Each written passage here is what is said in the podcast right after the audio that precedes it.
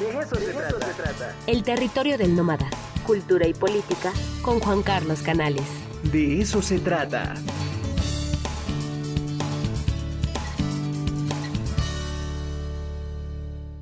Ya está con nosotros el camarada Juan Carlos Canales. ¿Cómo estás, Juan Carlos? Después del día sombrío, ¿cómo amaneciste?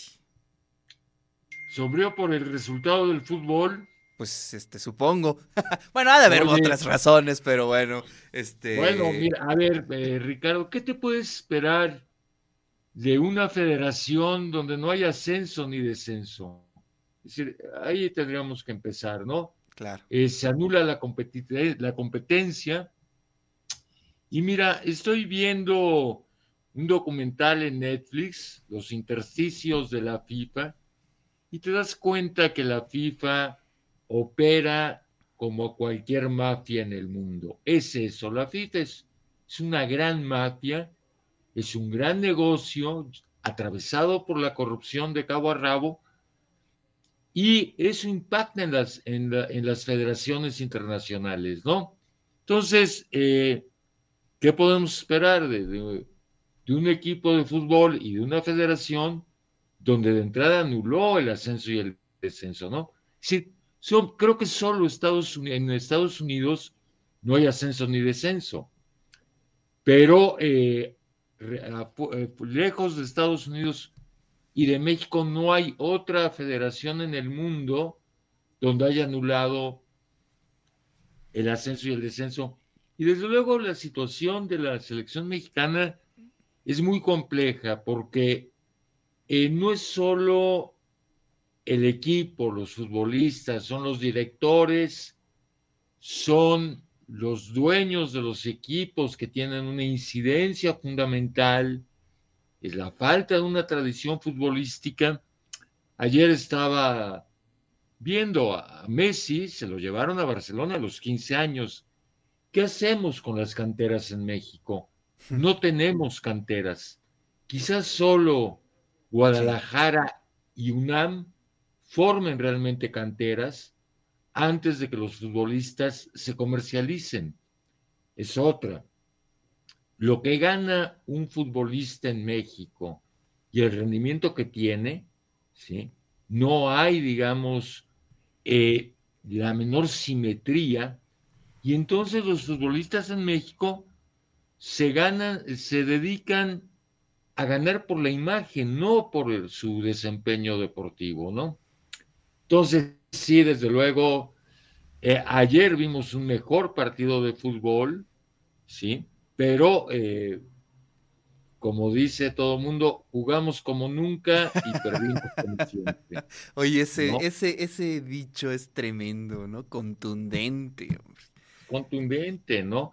A ver, desde el 78, ¿cuántos años han pasado? El 78 fue la última vez. 44 años. 44 años, ¿no? Y volvemos a estar en, el mismo en los peores momentos de la selección mexicana, ¿no? Pues sí. Sí, no, no, de... Yo decía, mira, no, te preguntaba lo de la selección, lo del partido de ayer, porque bueno, como en este país todos los días estamos llenos de malas noticias, ¿no? Ya no sabes si hoy, entre lo que leía el periódico ya desde que me levanto temprano y este momento pudo ocurrir alguna tragedia, ¿no? Claro, sí, sí, sí. Ahí tienes toda la razón. Pero bueno, pues, eh, híjole, pues ya, ¿qué, ¿qué, más podemos decir? Creo que sabemos que el, pues sí, la, la organización, la federación tiene un chorro de vicios y creo que el punto neural tú ya lo tocaste, es decir, los jóvenes, ¿no? Es qué se hace con los jóvenes que son excelentes futbolistas, cuál es su perspectiva. Es, se me hace increíble que no podamos tener un equipo un poco más competitivo, pero bueno, así, así las cosas, ¿no? Oye, hoy es un día interesante, Juan Carlos. Cumple 87 años Woody Allen. Qué bárbaro, qué, ah, bueno, qué maravilla de Este genio, ¿no? Este, quería comentar eso contigo, ahorita en el Twitter estoy viendo. este genio que mm, pues cierra su carrera este, de forma complicada por sus temas personales, ¿no? Bueno, man, eh, sí, manchados, pero mira, a ver, hay que distinguir, Claro. porque es el mismo caso de Plácido Domingo. Bueno, finalmente eh, una cosa no quita la otra, ¿no?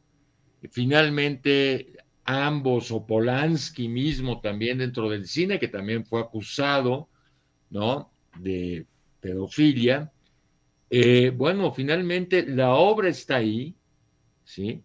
Y eh, la obra hay que seguir admirando. Ya las cuestiones personales se tendrán que resolver en tribunales.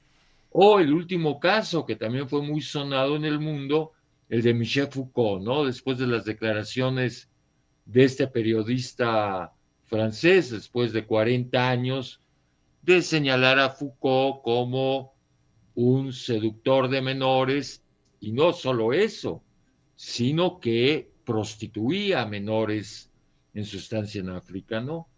Pero la obra está ahí, la obra es incuestionable y hay que seguirla admirando, ¿no? Sí, sí, la verdad es que a mí eh, me hizo pasar excelentes momentos Woody Allen, me sigue, me sigue, me sigue dando muchísimo supuesto. Woody Allen. Y bueno, pues ya 87 años, ¿eh? Sí, sí, bueno, ya es, sí, es un hombre, bueno, ya, ya dio la obra, ¿no? Bueno, hay que esperar, a lo mejor sigue produciendo, pero la obra ya está, ¿no? Los 87 años ya están. ¿Cuál es tu preferida de Woody Allen? Ah, esta, no me acuerdo cómo se llama, eh, pero me parece fascinante, bueno, prácticamente todas, pero la última que vi, no me acuerdo cómo se llama, es de un profesor de filosofía, todo, todo frustrado, que paradójicamente enseña a Kant. Es, y esto tiene que ver con el tema de la película. Entonces, eh, un día, bueno, ve una escena en la calle de una mujer que se está divorciando, que el hombre es altamente agresivo, y entonces él deci- este profesor decide envenenarlo.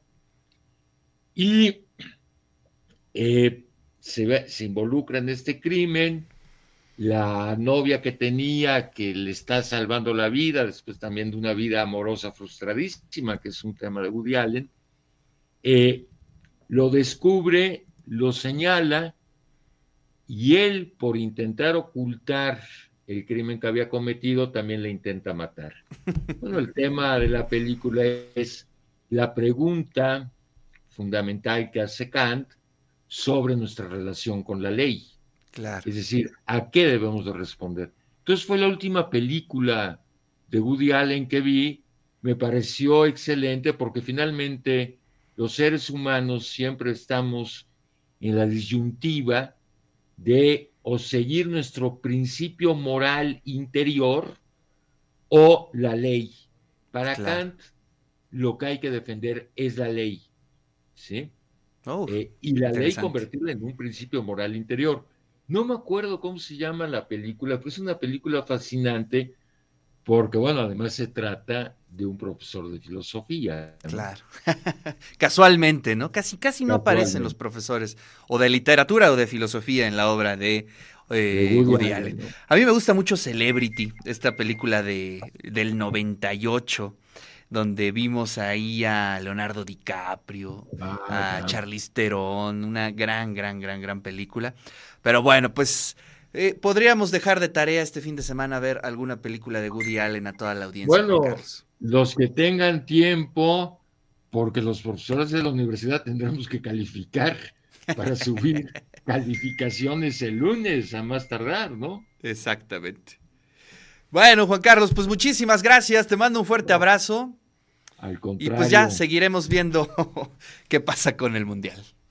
Bueno, hoy hay un partido interesante, España-Japón, creo que va a estar interesante, se va a transmitir en México.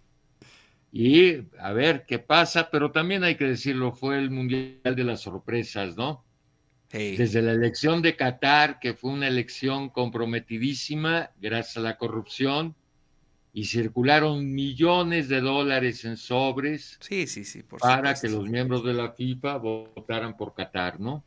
Así es. Pero bueno, A ver, ¿qué nos queda? Brasil, ¿no? Yo, yo le voy a. Brasil.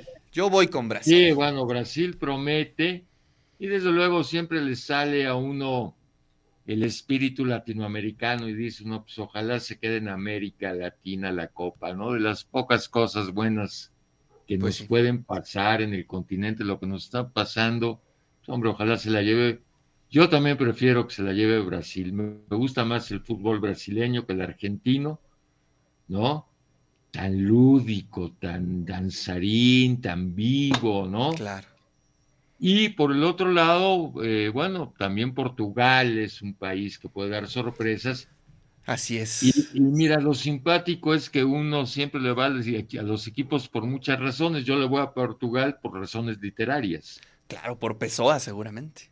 So- ante- antes que nada, pero también por Lobo Antunes, ¿no? Claro, Entonces, bueno, ojalá que Brasil haga un buen papel, ¿no? claro. Juan Carlos, te mando un fuerte abrazo. Gracias. Nos vemos la siguiente semana. Ándale, pues, gracias a ti, nos vemos.